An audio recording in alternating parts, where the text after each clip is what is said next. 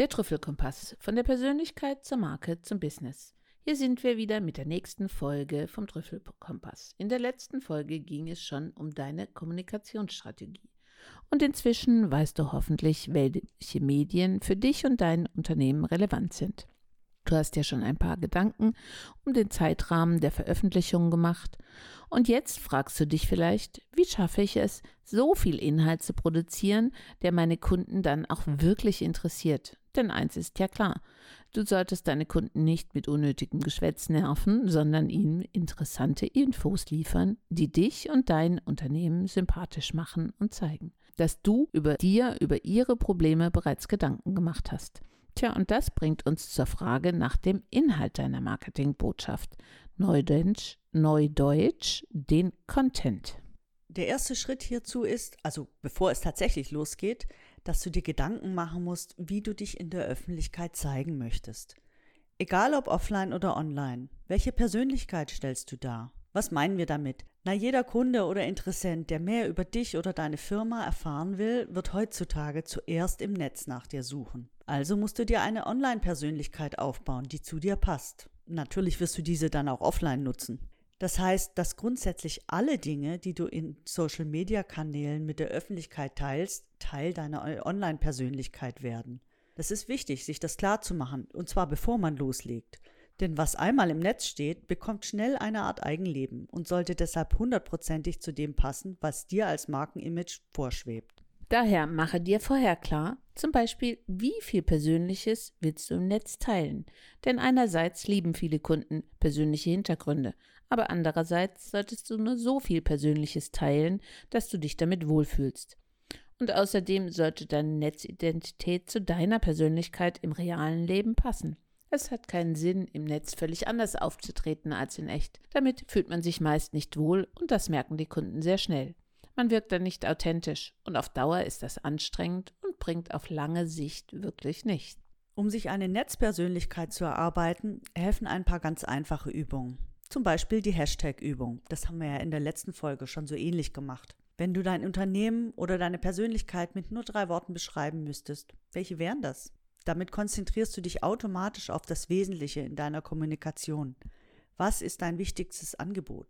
Warum sollen deine Kunden zur Lösung ihrer Probleme ausgerechnet zu dir kommen? Und was bietest du ihnen zusätzlich an? Bei mir ist es immer noch Texte, Struktur, Spaß.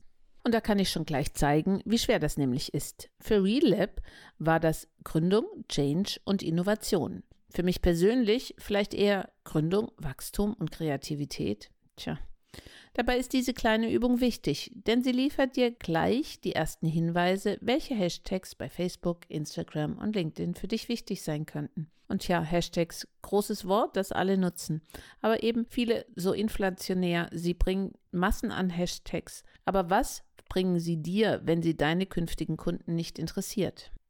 Also nutz die Übung, damit die Hashtags dir auch helfen können, dich auf das Wesentliche zu konzentrieren. Du kannst dazu auch Freunde oder vorhandene Kunden befragen, was sie als Kern deiner Leistung sehen. Das ist nämlich oft was ganz anderes als das, was wir denken. Wichtig bei deiner Online-Persönlichkeit ist auch, wie die Ansprache deiner Kunden sein soll. Du oder sie? Das ist eine grundsätzliche Frage, die du dir auf jeden Fall vor dem Einstieg in die Kommunikation stellen solltest. In manchen Branchen ist das Du selbstverständlich. Auch das Alter deiner Kunden, deiner Mitarbeiter und Lieferanten spielt eine Rolle. Denn es ist ja klar, auch deine Mitarbeiter und Lieferanten sollten Teil dieser Überlegungen sein.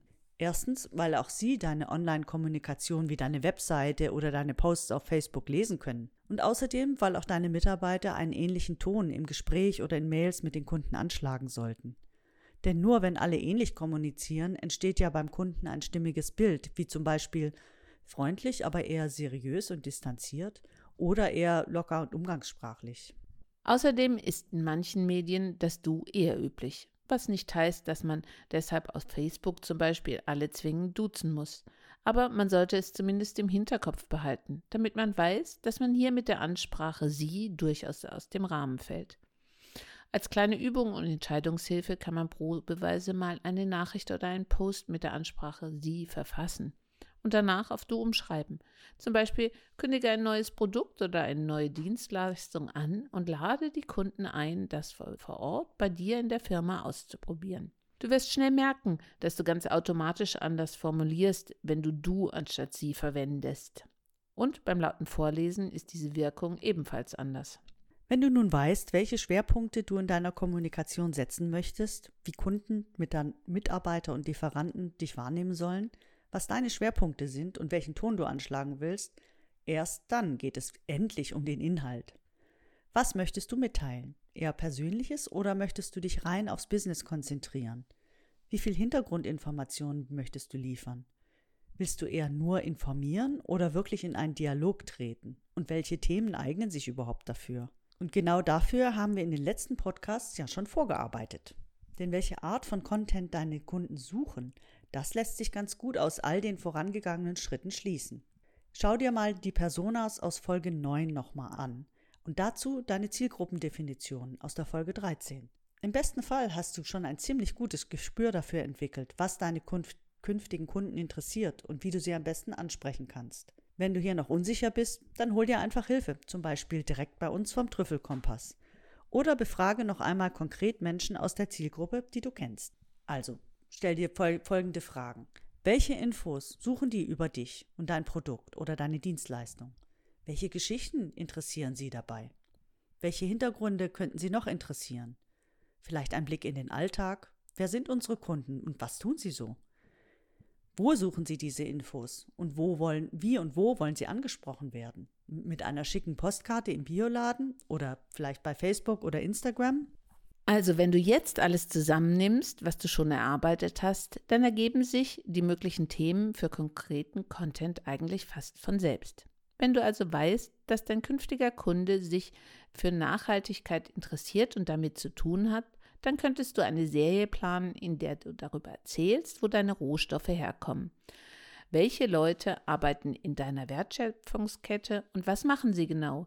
Wie sehen sie die einzelnen Produktschritte aus und wo kommen deine Produkte her? Wenn du zum Beispiel im Bereich Gesundheit unterwegs bist, dann könntest du dir eine Serie ausdenken, in der du immer wieder konkrete Gesundheitstipps für den Alltag gibst oder in der du Alltagswissen aufgreifst und wissenschaftlich unter die Lupe nimmst. Es geht eben primär nicht darum, dein Produkt oder deine Dienstleistung anzupreisen, sondern darum, interessante Inhalte für deine Kunden zu liefern. Durch interessante Themen und Inhalte sammelst du bei deinen Kunden Sympathiepunkte. Du bleibst im Gedächtnis und wirkst für dein Thema kompetent. Dadurch erarbeitest du dir den Status als Experte. So wie zum Beispiel wir jetzt beim Podcast, hoffentlich. Und im besten Falle bist du ganz oben auf der Liste, wenn Sie in der Zukunft eine Lösung für Ihr Problem suchen. Durch relevanten Inhalt zum richtigen Zeitpunkt stellst du eine stabile Kundenbindung her, die weit über einfache Werbotschaften hinausgeht. Und das wollen wir ja mit der Markenbildung erreichen. Ein positives Bild von deiner Marke im Kopf von Kunden, Lieferanten und Mitarbeitern. Was zum Beispiel auch wir vom Trüffelpump Kompass erreichen wollen und hoffentlich auch schon erreicht haben. Eine kompetente Begleitung von der Idee bis zum eigenen Business, die fachlich fundiert ist und dir hilft, dich trotzdem auch mit Spaß am Markt zu positionieren.